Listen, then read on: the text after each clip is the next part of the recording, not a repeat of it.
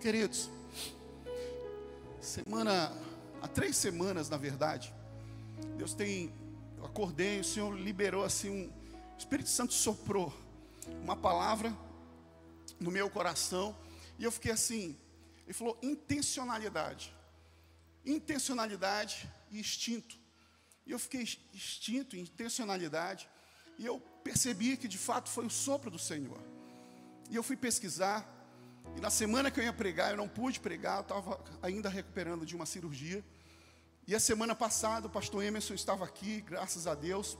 Falar nisso, eu e a Sandra, nós, aliás, não apenas eu e a Sandra, mas essa igreja está assumindo a, a, liderança da regional é, no que se refere a gerações. Então, geração é, são todas as faixas etárias, é a família, são os jovens, os adolescentes, as crianças, os idosos. E nós aqui nós vamos servir os nossos irmãos, não apenas aqui de Belém, mas do norte todo e também do nordeste. São 16 estados. Você que tem chamado para cuidar de, de pessoas, de famílias, se aliste a nós. De repente você é um missionário que Deus vai enviar para implantar, para ajudar né, a, a, nascer ministério de jovens, de adolescentes, de crianças, né, em um desses estados da região norte ou da região nordeste. E também a zona leste de São Paulo, lá em Carrão, pastor Rogério. Então eu creio, se você tem esse chamado, se aliste, nos procure, porque a missão não é para um, a missão é para a igreja do Senhor. Deus nos levantou e nós estamos juntos. Ninguém faz nada sozinho. Nós precisamos da graça do Senhor, mas também nós precisamos de cada um. Se Deus nos deu, aquele que dá a visão, ele também dá a provisão, ele dá o sustento e ele manda pessoas para nos ajudar. Então, querido, Deus falou essa palavra, intencionalidade. Eu fui, fiquei, fiquei pensando, refletindo sobre esse, esse, esse tema, intencionalidade, e eu busquei o significado dessa palavra que, que significa intencionalidade? Significa, um dos conceitos é a característica do que é intencional, intenção, deliberação, propósito. E um segundo conceito diz é o caráter de ato ou estado de consciência adaptado a uma intenção, a um propósito. Diga comigo, propósito. Então, o primeiro conceito ele diz, o primeiro conceito de intencionalidade está relacionado à intenção a intencional, a sermos intencional e também a propósito, a um projeto. E o instinto, o conceito de instinto, é o contrário disso, é um impulso interior que faz o animal executar inconscientemente atos adequados às necessidades de sobrevivência própria para a sua espécie ou da sua prole. É um impulso, um segundo conceito diz, é um impulso natural, independente da razão que faz o inimigo, o indivíduo agir com uma finalidade específica. Então, o instinto ele está relacionado ao impulso que faz o, o, o indivíduo agir. A intencionalidade está relacionado a propósito, a um projeto. Instinto é o impulso que faz o indivíduo agir. A intencionalidade ela está relacionada a uma decisão, a uma intenção, há algo que tem a ver com projeto, algo que tem a ver com propósito. Mas antes da gente abrir a Bíblia, eu queria que você pegasse ela e levantasse mais alto que você puder.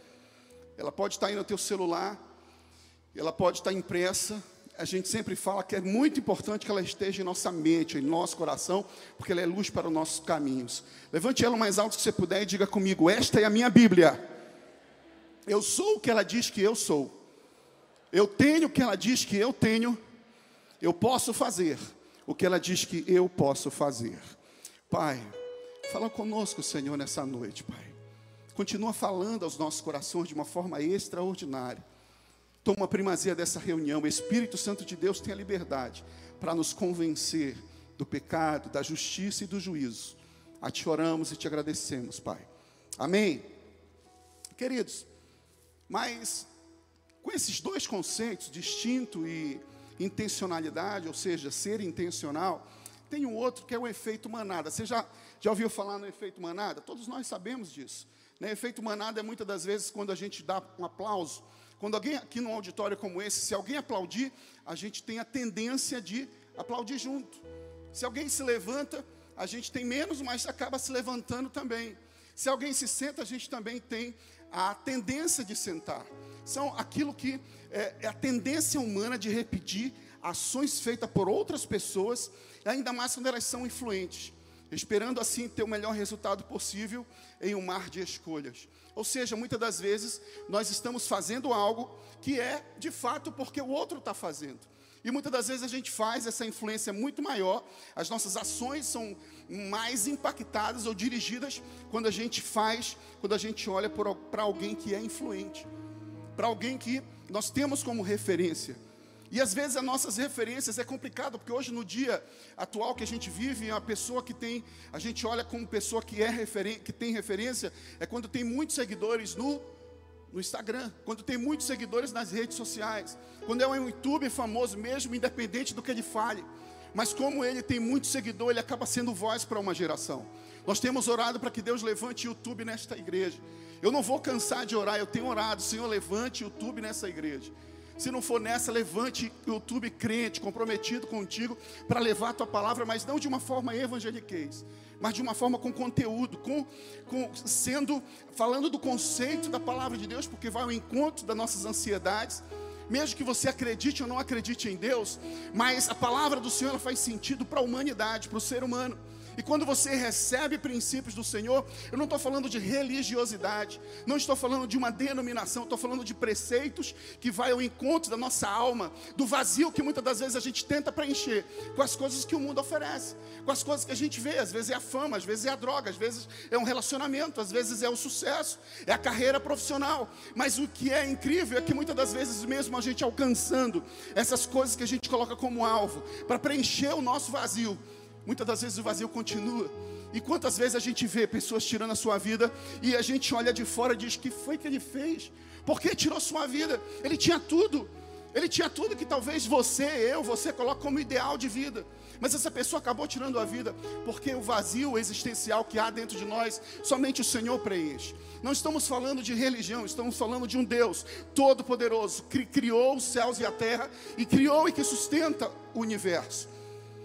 E eu queria trazer aqui uma, um exemplo, porque é interessante a gente observar que essa questão da intencionalidade, eu lendo e, de, e pensando e estudando sobre esse tema, eu percebi algo. Deus, ele é extremamente intencional. Deus, ele é extremamente intencional. Deus não é extinto, ele é intencional. E eu queria trazer para vocês, se você puder, abra sua Bíblia em Jeremias, lá no capítulo 1, verso 5. Jeremias capítulo 1, verso 5. Fique aberto a tua palavra, a Bíblia, nesse capítulo, porque nós vamos ler alguns versículos. Jeremias capítulo 1, profeta Jeremias.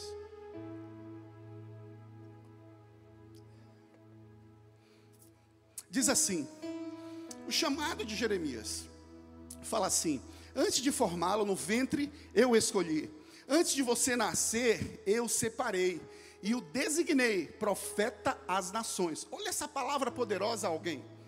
Olha essa palavra, imagina se Deus aparecesse diante de você em revelação, em sonho, ou numa sarça ardente, como apareceu para Moisés, e de repente uma mangueira queima na tua frente, e ela pega fogo, mas ela não se consome, e de repente vem uma voz daquela mangueira e diz: Kiko, antes de formá-lo no ventre eu o escolhi.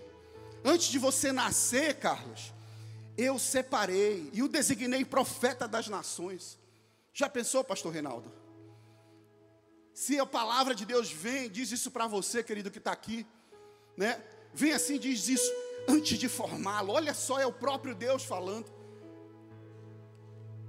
É o próprio Senhor falando. Agora, interessante foi a resposta de Jeremias a esse chamado.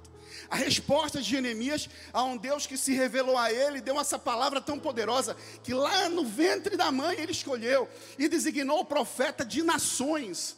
Observe bem, e aí a resposta do profeta Jeremias a esse chamamento de Deus foi: Então disse eu, Ah, Senhor, esse que eu não sei falar, porque ainda sou um menino.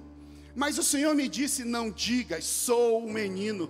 porque a todos a quem eu te enviar irás, e tudo que eu te mandar falarás, não temas diante deles, porque eu estou contigo para te livrar, diz o Senhor. E estendeu o Senhor a mão à sua boca, e tocou-me a boca, e disse-lhe o Senhor: Eis que ponho as minhas palavras na tua boca, olha, ponho-te neste dia sobre as nações e sobre os reinos para arrancares e para derrubares e para destruíres e para arruinares e também para edificares e para plantares. Jeremias 1, 6 até 10. Entende bem? Depois que Deus apareceu para Jeremias e deu essa palavra para ele, a resposta de Jeremias foi exatamente uma resposta que talvez eu e você diríamos. Porque o Senhor estava levantando alguém, profeta das nações, num tempo em que o reino estava dividido, num tempo em que a ameaça era iminente, no tempo em que o povo de Israel tinha se afastado do caminho de Deus. Então, ele era alguém que o Senhor estava levantando em meio ao caos para ser profeta de Deus para aquela nação, para aquele tempo. Então, ele vem e, em vez dele se encorajar, ao contrário, ele diz: Senhor, eu sou apenas um menino eu não sei falar. E eu fui pesquisar mais ou menos quantos anos tinha é, Jeremias quando ele recebeu esse desígnio do Senhor. Umas pessoas dizem que ele tem 15, tinha 15, outras pessoas dizem que ele tinha 20 anos. Eu fiquei entre 15 e 20. Então observe bem, Deus não chamou um homem aqui, um rapaz, uma mulher, com um ancião que já estava formado no seminário, já estava é, com, com curso PhD, já estava mestre em alguma coisa, Deus chamou alguém que talvez olhasse para si, como nesse texto mesmo mostra, alguém improvável. Alguém que não olhava para si mesmo diante do Deus, Criador dos céus e da terra, e aqui ele já sabia da história, porque ele conhecia que Deus tirou o povo de Israel do Egito, eles estavam na, na terra que manda leite e mel. Deus tinha tirado o povo do Egito, ele já sabia que Deus tinha aberto o mar vermelho, tinha provido durante o dia a nuvem, o manar e à noite a, a, coluna de fogo para guiar o povo. Ele sabia, mas ainda assim, esse Deus Todo-Poderoso, mesmo ele conhecendo a história, esse Deus aparecendo a ele, liberou a palavra, ele disse: Eu sou apenas um menino. Eu não consigo, Senhor. Mas olha a intenção de Deus, como Deus é intencional. Ele vem com a palavra toda poderosa e vem e dá, traz uma palavra de ânimo para o profeta Jeremias e diz: Eu te chamei, eu vou te dar a palavra. Não temas diante deles, porque eu estou contigo para te livrar. Diz o Senhor e estendeu a sua mão e tocou-me na boca e disse-me o Senhor: Eis que ponho as minhas palavras na tua boca. Deixa eu te dizer, talvez você está aqui sem esperança, talvez você esteja aqui enterrando o teu ministério, talvez você esteja aqui assim escondido, mas sabe, o Senhor está dizendo para ti que não importa, não importa a tua condição, se você crê, você verá a glória de Deus. O Senhor vai te levantar sobre nações, o Senhor vai te levantar sobre o nosso estado do Pará, o Senhor vai te levantar para fazer a diferença nesse tempo. Não importa a tua capacidade, a tua competência para fazer, depende de um coração para obedecer. Mesmo que você saiba fazer, mesmo que você tenha disposição, competência, talento dado por Ele mesmo para executar algo, mas isso não importa, o que importa é um coração obediente, um coração temente, um coração alinhado ao coração de Deus. Se você é essa pessoa, deixa eu te dizer, o Senhor, você não vai conseguir se esconder, porque a gente não consegue esconder uma luz embaixo da mesa. O Senhor vai te achar, o Senhor está te achando, e o Senhor vai te levantar como profeta dessa cidade, como profeta dessa geração, como alguém que carrega a glória de Deus na tua faculdade, no teu trabalho, aonde o Senhor te plantar. E é importante a gente perceber que Deus é intencional. E diante dessa resposta, né, diante dessa resposta de Jeremias, Deus libera uma palavra de encorajamento. E a palavra de encorajamento está aqui em Jeremias 1, 17 a 19, diz: Pois, tu, pois, cinge os teus lombos e levanta-te e diz-lhe tudo que eu te tenho para tenho tenho te mandado, não te espante diante deles, para que eu não te envergonhe diante deles, porque eis que hoje eu te ponho por cidade forte, e por coluna de ferro, e por muros de bronze, contra toda a terra, contra os reis de Judá, contra os seus príncipes, contra os seus sacerdotes, e contra o povo dessa terra, e pelejarão contra ti, mas não prevalecerão contra ti, porque eu estou contigo, diz o Senhor para te livrar. Se você obedecer, Ele livra. Quando a gente obedece, Ele sustenta. Quando Ele dá a palavra e a gente obedece, a gente se encoraja. Interessante que Ele chama e a gente diz não. Ele chama e a gente tem medo. Ele chama e o desafio é grande. Nós temos que entender que nós servimos a um Deus todo-poderoso, onisciente. Eu sempre falo e a gente precisa entender essa palavra, ficar na garganta o tempo todo, nossa, nossa mente, melhor dizendo sabe? Ficar o tempo todo aqui no nosso coração, a gente dizendo: Deus não nos chamou para fazer nada, Deus nos chamou para cumprir, porque os planos dele são eternos. Nós não estamos aqui para fazer, nós estamos aqui para cumprir. A grande questão é que a gente se perde fazendo. A gente se perde buscando, fazendo, usando o nosso talento para muitas das vezes querer glória própria. A glória é dele, é tudo por ele, é tudo por meio dele. Homem nenhum recebe nada se do céu não for dado. Entenda, não é na sua competência, é na sua obediência. Não é na capacidade que você entende, não é naquilo que você, não é baseado naquilo que você aprendeu, mas é baseado no Deus Todo-Poderoso, que chama da palavra e encoraja. E é interessante, porque a gente percebe aqui um Deus intencional. E quando Deus chamou Jeremias, encorajou Jeremias, Jeremias chamou, foi chamado, disse: Senhor, eu sou apenas um menino Aí Deus foi lá, deu uma palavra de encorajamento, e Jeremias ficou encorajado. Jeremias obedeceu o chamado. E olha a primeira profecia de Jeremias sobre o povo. Está aqui no capítulo 2, verso 1 a 8. Olha o que Jeremias liberou sobre o povo naquele tempo. O declínio do reino do sul. Observe bem, a palavra veio e veio a mim a palavra do Senhor dizendo: Vai e clama aos ouvidos de Jerusalém, dizendo: Assim diz o Senhor: Lembro-me de ti, da, da tua piedade, da tua mocidade, do amor, do teu noivado, quando me seguias no deserto, numa terra que se não semeava. Então Israel era santidade para o Senhor, as primícias da sua novidade. Todos os que devoravam eram tidos por culpados, e o mal vinha sobre eles, diz o Senhor. Ouvi a palavra do Senhor, ó casa de Jacó, e todas as famílias da casa de Israel. Assim diz o Senhor: que injustiça acharam vossos pais em mim, para se afastarem de mim, indo após a vaidade e tornando-se levianos e não disseram: Onde está o Senhor que nos fez subir da terra do Egito, que nos guiou através do deserto por uma terra árida e de covas, por uma terra de sequidão e sombra de morte, por uma terra no qual ninguém transitava, no qual não morava homem algum. Eu vos introduzi numa terra fértil para comerdes e o seu fruto e o seu bem, mas quando nela entrarte, contaminaste a minha terra e da minha herança fizeste abominação. Os sacerdotes não disseram onde está o Senhor, e os que trataram da lei não me conheciam, e os pastores prevaricaram contra mim, e os profetas profetizaram por Baal, e andaram após o que é de nenhum proveito. Ele profetizou o fim desse reino, ele profetizou o declínio de Israel. O povo estava na terra prometida, o povo tinha seguido do deserto mas o povo se desviou do Senhor. Sabe, queridos, nós precisamos chorar como igreja. Nós precisamos chorar como igreja. Igreja, o cargo na igreja não é para levantar o nosso nome. A glória não é para nós. A glória é para Ele. O maior é aquele que serve. O pastor Márcio sempre diz assim: entre nós, pastores, nós temos que ter sempre uma disputa. Quem lava o pé do outro primeiro. Quem lava o pé do outro primeiro, querido, isso não é uma força de expressão. Nós vemos isso nas nossas reuniões, nos encontros de pastores. Os pastores que já foram lá sabem o que estou falando. Ele está lá, um homem cheio de Deus, com uma família, que Deus levantou como profeta dessa geração têm sido bênção.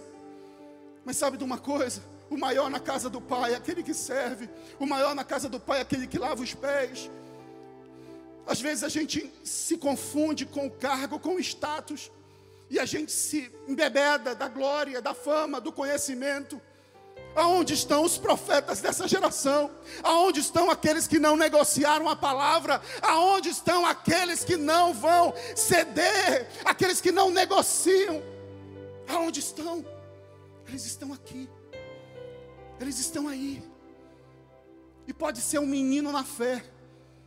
Pode ser alguém que não tem tanta experiência, mas se for alguém temente ao Senhor, se for alguém obediente ao Senhor, nós estamos clamando para que o Senhor levante profeta dessa geração. Profetas que não tenham medo de falar a verdade. Pastores apaixonados por Deus e por pessoas. Não pastores apaixonados por microfone, por templo, por púlpito. Pessoas que amam o próximo, pessoas que não têm problema em ligar, em receber uma ligação, uma mensagem, você se, se doar. Quantos testemunhos nós temos visto? Eu choro quando eu recebo um. Hoje eu recebi um, eu mandei o áudio. Eu disse obrigado, porque é isso, foi para isso que Deus nos chamou. Não foi para fazer uma grande denominação, mas foi para levantar o nome que está sobre todos os nomes. Deus não nos chamou para fazer uma grande igreja numerosa de pessoas, Ele que morreu por mim, por ti. Deus é intencional e Ele está com a intenção, com os olhos voltados para este lugar. Eu não conheço a tua vida, eu não sei tua limitação, eu não sei o teu sonho, mas Ele te chamou aqui para ser, para te levantar, para ser profeta desse tempo. Eu não te chamei, eu não te chamei pelo contrário, as pessoas que me procuram vindo de outras igrejas, eu digo assim, filho, você tem certeza que você está fazendo? Não saia se tiver tudo ruim, saia se tiver tudo bom, porque um sinal ruim é quando está tudo ruim. Seja gente de transformação lá onde o Senhor te plantou, nós não estamos querendo pessoas, nós estamos querendo propósitos, viver propósitos, viver algo, viver propósitos, sonhos de Deus. Aleluia. Aleluia. Mas sabe, querido, nós vemos também aqui, como é interessante, Deus chamando pessoas, Deus sempre chama pessoas ao longo da história do povo, de Israel, da humanidade, Deus sempre vai chamando e levantando, mas é interessante como as pessoas recuam, as pessoas têm medo, as pessoas olham para suas limitações, quando Deus chamou Moisés, chamou a Moisés lá em Êxodo 3, 10, venha agora, pois eu te enviarei a Faraó, para, ti, para que tires o meu povo, os filhos de Israel, do Egito. Então Moisés disse a Deus: Quem sou eu? Que vá a Faraó e tire do Egito os filhos de Israel? Foi a mesma fala de Jeremias, foi ou não foi? Mesma fala. Moisés aqui estava dizendo: Quem sou eu? Para ir lá diante do Faraó, uma autoridade da época, e dizer: Liberta o povo.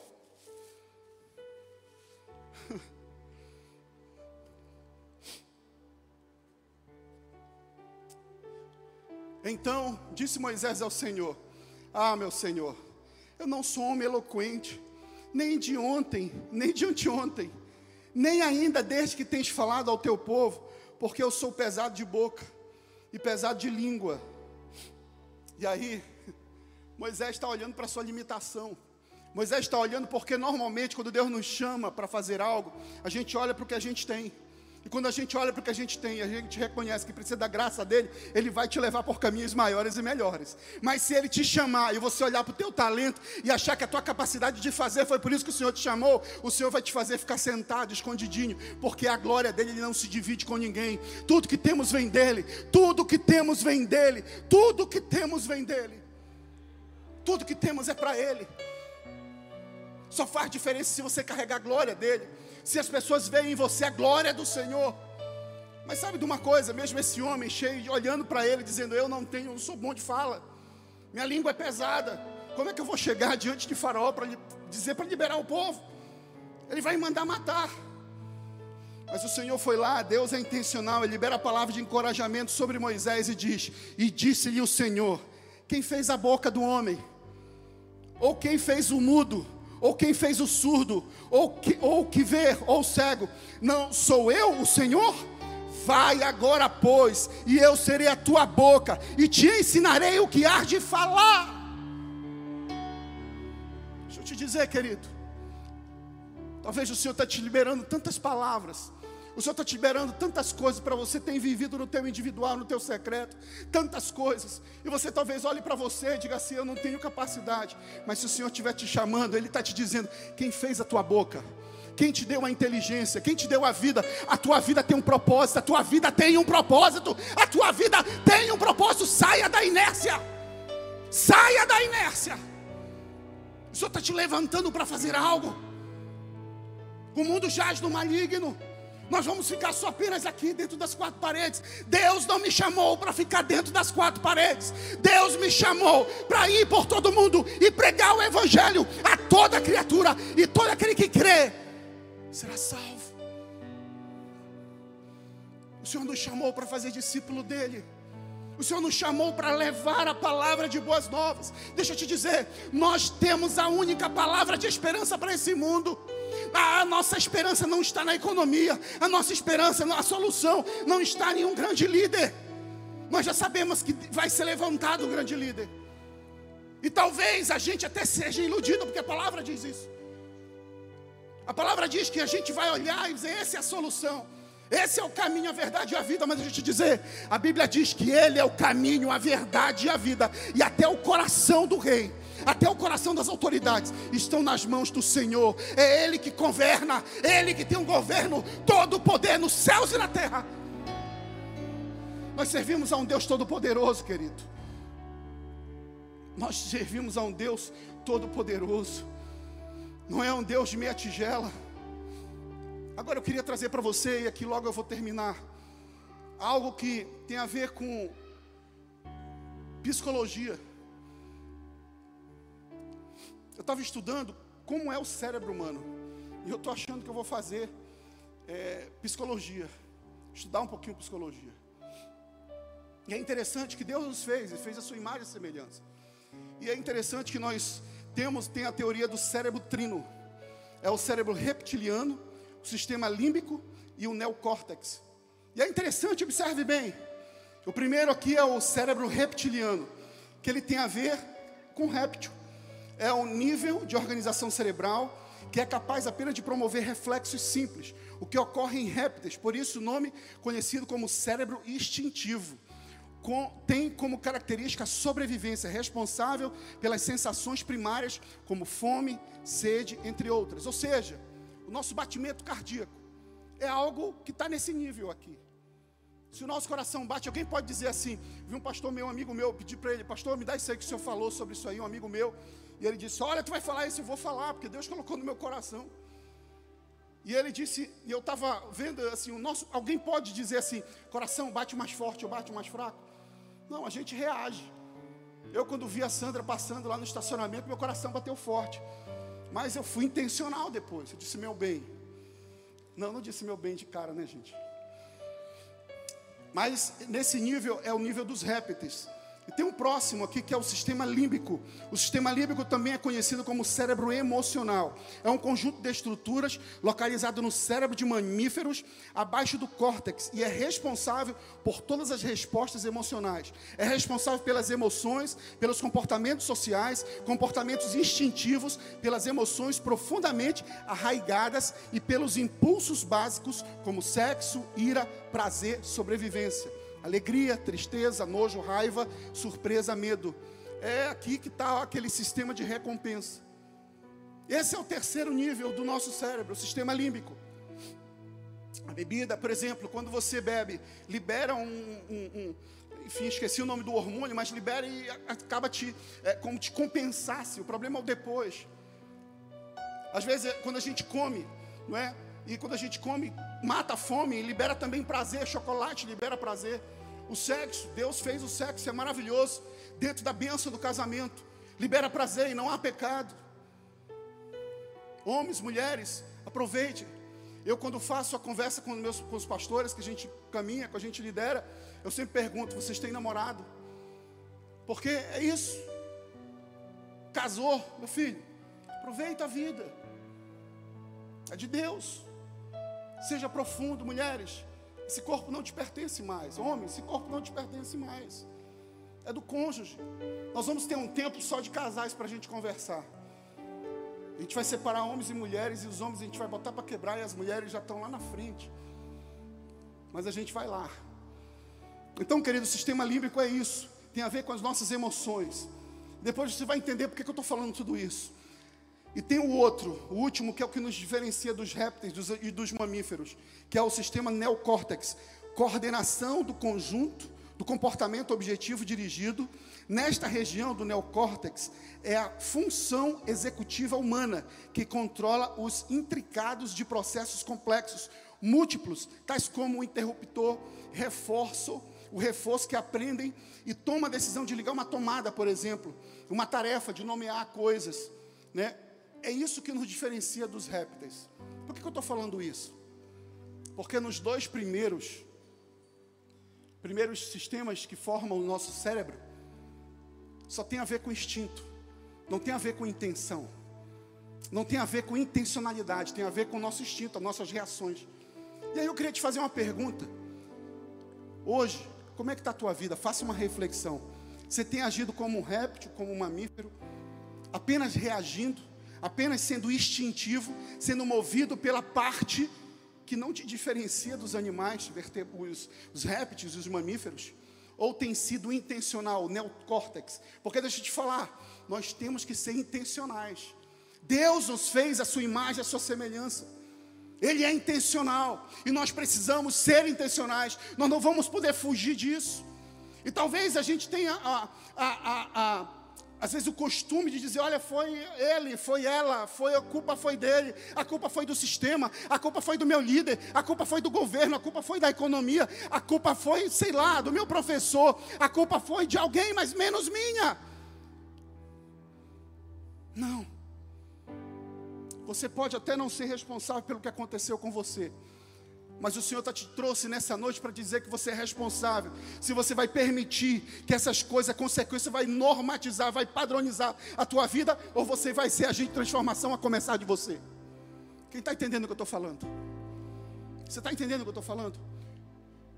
Talvez você talvez já construiu várias relações, hoje é consequência dos seus instintos é consequência do, do sistema límbico, tá só apenas emocional, se movendo pela emoção ou pelo instinto. Mas o Senhor hoje está te dizendo que Ele te fez um nomezinho chamado neocórtex, e lá está o poder de decisão, está o poder de você ser intencional. É interessante como a ciência vai constatando aquilo que Deus criou. Deus não mandou a gente ser intencional se nós não somos capazes de sermos. Deus mandou porque nós somos capazes de tomar decisão, sermos intencional. O instinto, o instinto ele é um impulso que faz o, inimigo, o, o indivíduo agir. Ele independe da razão. Muitas das vezes a gente tem um instinto, a gente se move apenas pelo instinto. É a raiva, é a falta do perdão, é o instinto sexual. Sabe quando às vezes está dirigindo, né? Alguém corre, você pode ser o mais não sei você, querido, mas você pode ser o mais pacificador da terra. Mas quando alguém te corta no trânsito, a gente vira no girar e aí se tiver uma É ou não é? É só eu, gente. Só eu, né? Tá bom. Não ficarão de fora os mentirosos, tá?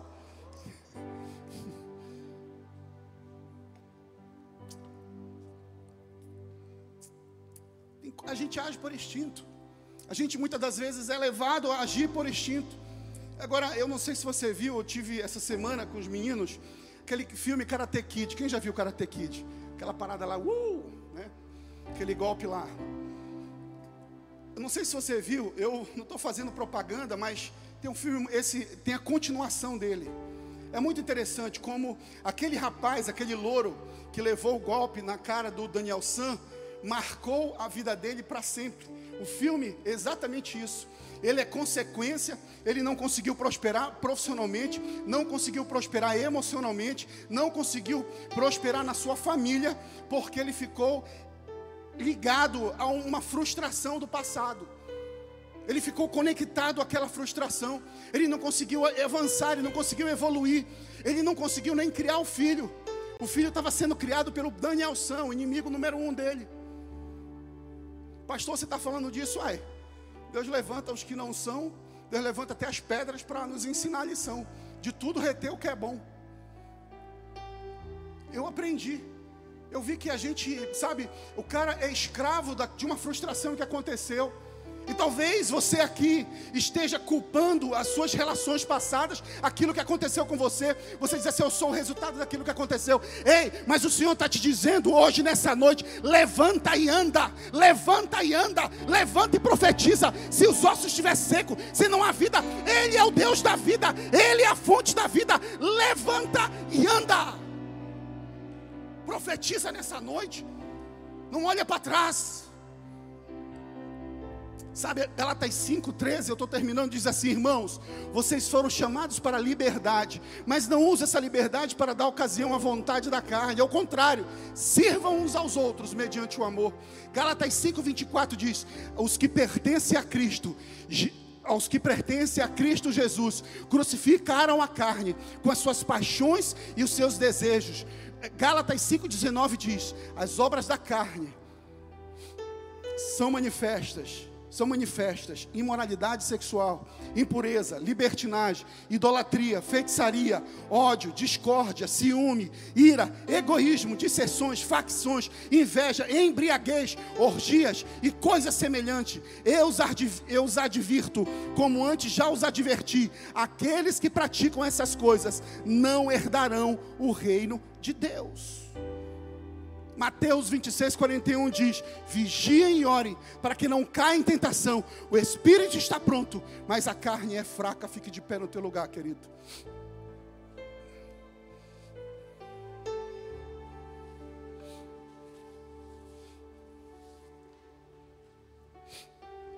A pergunta para mim e para você nessa noite é: quem somos? Somos intencionais ou somos instintivos? Somos intencionais tomamos a decisão ou somos o resultado daquilo que acontece com a gente? Somos intencionais ou vamos viver sempre com essa com esse peso no coração, com o relacionamento que foi rompido? Observe bem para cá. Olhe para cá. Olhe para cá.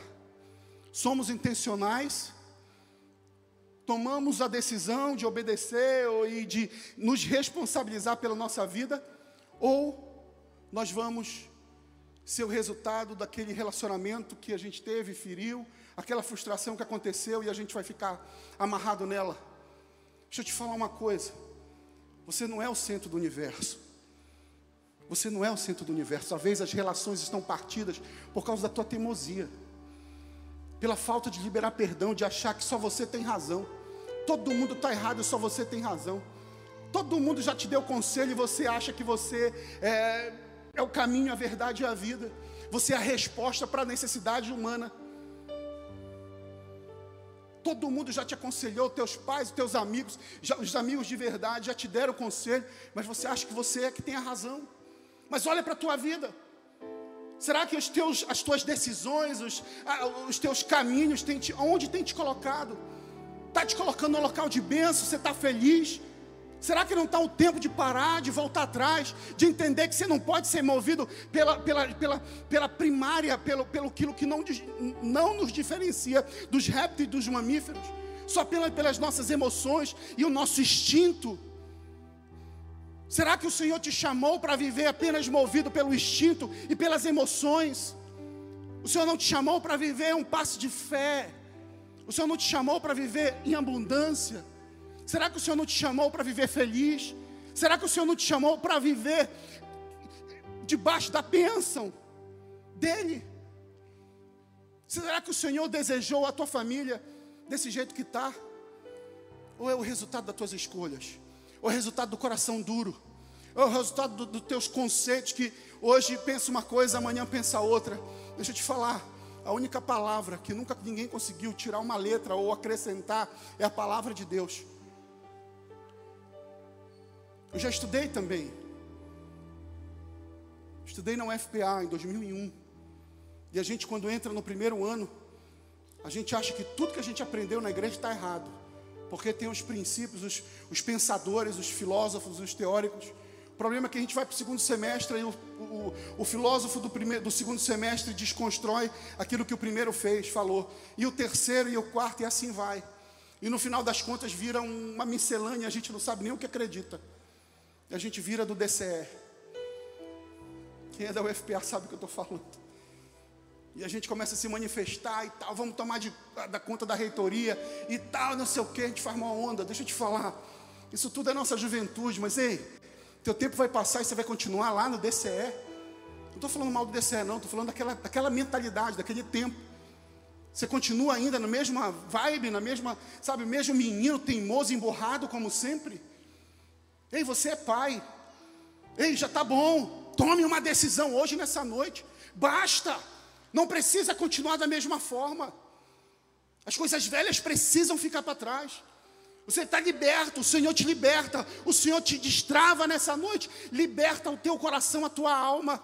Não se deixe aprisionar pelos sentimentos passados, mas hoje o Senhor tem uma porta, está de braços abertos para dizer para você, filho, sai dessa cadeira, sai dessa vida velha e vem para uma vida nova.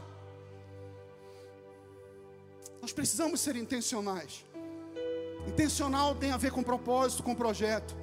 Ser intencional na adoração a Deus, não apenas adorar porque todo mundo adora, só levantar a mão porque todo mundo levanta. Nós temos que ter um entendimento do que a gente está fazendo. Adorar a Deus é olhar para Ele e dizer: Senhor, eu te bendigo, porque Tu és o Deus soberano que construiu todas as coisas e sustenta. Aquele que me formou é o Cordeiro Santo que tira o pecado do mundo. Aquele que me amou, entregou o Seu Filho para morrer por nós e nos religa com o Pai. Eu reconheço que eu preciso da Tua graça, eu reconheço que eu preciso do Teu favor, eu preciso da Tua misericórdia.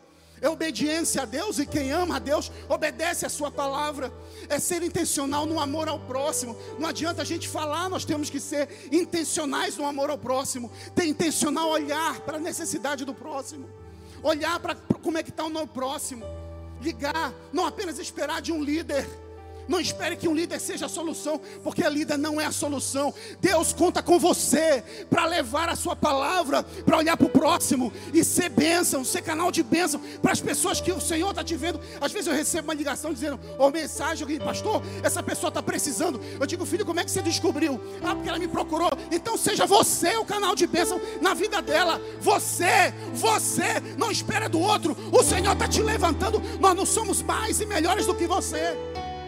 Nós somos iguais, precisamos da graça do Senhor, do favor do Pai. Não tenha medo dos processos. Não tenha medo dos processos. Sabe de uma coisa? Os melhores soldados passaram pelos treinamentos mais intensos. Não se forma soldado dando Nutella para ele. Não se forma soldado apenas, é, sabe, dando é, sombra e água fresca. A cunhada está aqui, ela sabe treinamento para ser do exército ou para ser do aeronáutico das Forças Armadas é um treinamento duro. Por falar nisso, quero te aproveitar, quero aproveitar e dizer: nós estamos levantando um projeto aqui, que nós vamos pegar os militares que estão aqui, para a gente falar como acessar as Forças Armadas, não apenas as três forças, mas aqui do Estado também para a comunidade. Para a comunidade e para aqui para as pessoas da igreja também. Tá bom? A gente vai fazer isso. Se você é militar e quer ajudar nisso, está convidado. Então não tenha medo do processo. Sabe, a luta que você está passando é para te endurecer. Você que entende de malhação, eu não entendo disso, de exercício, para que você seja alinhado, para que você adquira musculatura espiritual, você precisa fazer exercício, carregar peso, sabe, pagar o preço, ter um treinamento. O pessoal do louvor, vocês vêm aqui, apenas um tempo de louvor, 20, 30 minutos que eles fazem, mas eles têm um tempo de treinamento, eles investem, eles têm o tempo de ensaio deles, eles ensaiam a semana inteira para cantar meia hora. Há um treinamento, não é sorte, é treinamento. A intenção de fazer o melhor, a intencionalidade. E eu termino dizendo que Deus é intencional conosco. Romanos 8, 28 diz: Sabemos que Deus age em todas as coisas, para o bem daqueles que o amam, dos que foram chamados de acordo com o seu propósito. Porque Efésios 2, 10 diz: Porque somos cristão, criação de Deus, realiza, realizada em Cristo Jesus, para fazermos boas obras, os quais Deus preparou antes para nós as praticarmos. Efésios 1:4 diz: "Porque Deus os escolheu nele antes da criação do mundo, para sermos santos e irrepreensíveis da sua presença. Em amor nos predestinou para sermos adotados como filhos por meio de Jesus Cristo, conforme o bom propósito da sua vontade." Você pode correr aqui na terra. Você pode dizer que a culpa é de todo mundo. Você pode botar culpa em todo mundo, mas chegar um dia, no final, que você vai ter que prestar conta. Porque um dia todos nós prestaremos conta diante do Pai. Hebreus 4,12 diz: Pois a palavra de Deus é viva e eficaz, e mais afiada que qualquer espada de dois gumes. Ela penetra até o ponto de dividir a alma e o espírito juntas e medulas, e julga os pensamentos e as intenções do coração. Nada em toda a criação está oculto aos olhos de Deus. Tudo está descoberto e exposto diante dos olhos daquele a quem havemos de prestar conta. Eclesiastes 12, 14 diz: Pois Deus trará julgamento tudo que foi feito, inclusive tudo que está escondido, seja bom ou seja mal. Romanos 5,16 diz: não se poupe, não se pode comparar a dádiva de Deus com a consequência do pecado. De um só homem, por um pecado, veio o julgamento que trouxe a condenação, mas a dádiva decorreu de muitas transgressões e trouxe justificação.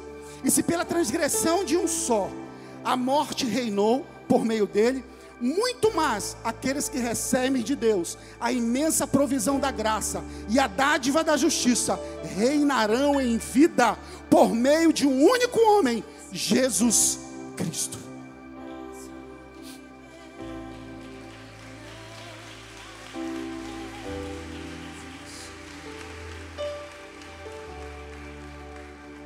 Meus irmãos, coloca a mão no teu coração, nós vamos orar por você. Deus, dessa noite, Pai, eu quero orar pela tua igreja, Jesus. Nos ajuda a ser intencionais, Pai. Nos ajuda a ouvir o teu chamado, Senhor.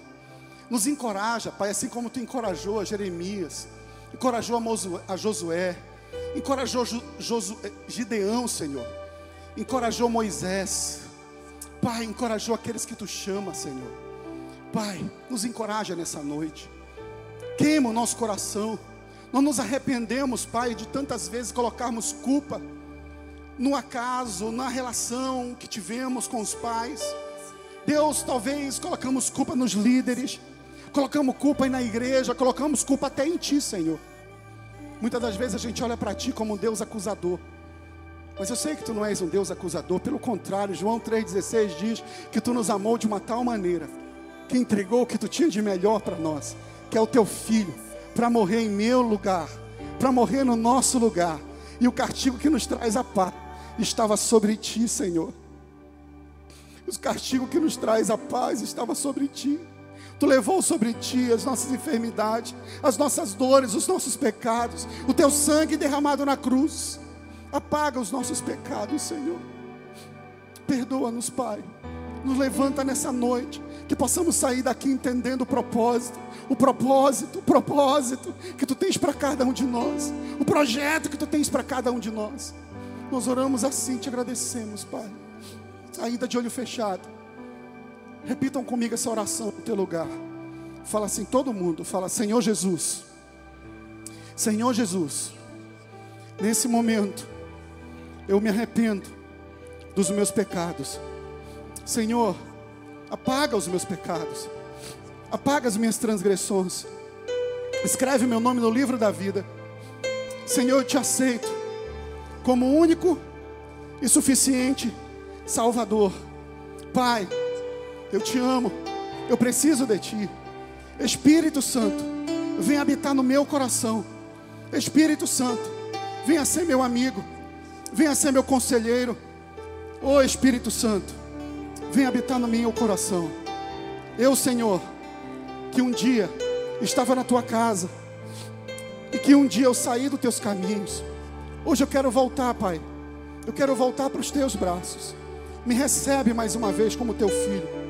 Eu oro assim